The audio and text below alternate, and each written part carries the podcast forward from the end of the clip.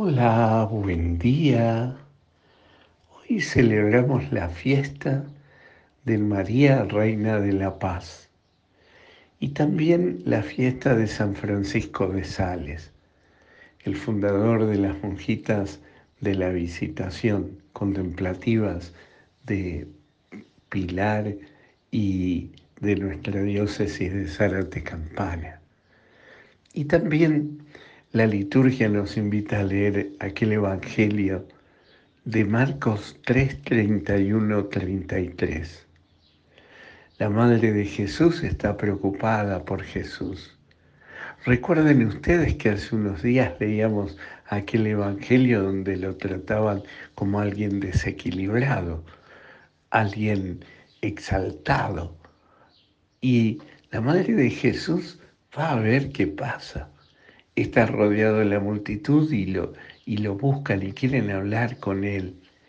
La madre de Jesús seguramente no ha ido sola, ha ido con, con sus familiares, con sus amigos, con la, gente de, de, su misma, de su misma tribu, lo ha ido, ido a ver qué está sucediendo. El maestro está rodeado de gente y, y en el lugar donde está está apretujado por tanta multitud que lo escucha y recibe su enseñanza. Tu madre y tus hermanos te buscan afuera, tu madre y tus hermanos, tu familia, tus seres queridos, los que están más cerca tuyo. Y entonces Jesús les va a decir, ¿quiénes son mi madre y mis hermanos? Son aquellos que cumplen la voluntad del Padre. Esos son mi madre y mis hermanos, es decir, mi familia. Yo pensaba que en algún momento Jesús hace como un gesto despreciativo en su familia, no, al contrario, es un gesto de exaltación de su propia familia. Ellos son mi familia no solo porque pertenecen a mi misma tribu, sino son mi familia. No son por una cuestión de sangre, sino son mi familia porque me une a ellos que cumplen y viven la voluntad de mi Padre. Y estos y todos los que me rodean y vivan la voluntad de mi Padre son también mi familia, mis seres más queridos, los más cercanos. Como soy familiar del Maestro, si no es viviendo la voluntad del Padre, es decir, sintiéndome y viviendo como verdadero hijo del Padre. Entonces soy hermano y soy con él coheredero del Padre. Soy hijo del Padre. Por eso soy familiar.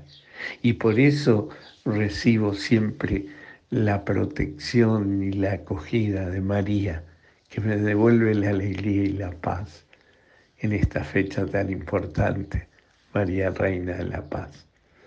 Por eso María nos devuelve la paz y nos devuelve la alegría porque nos muestra el camino. Y el camino es seguir a su Hijo Jesús, imitar a su Hijo Jesús, en en vivir y estar dispuestos a vivir siempre la voluntad del Padre.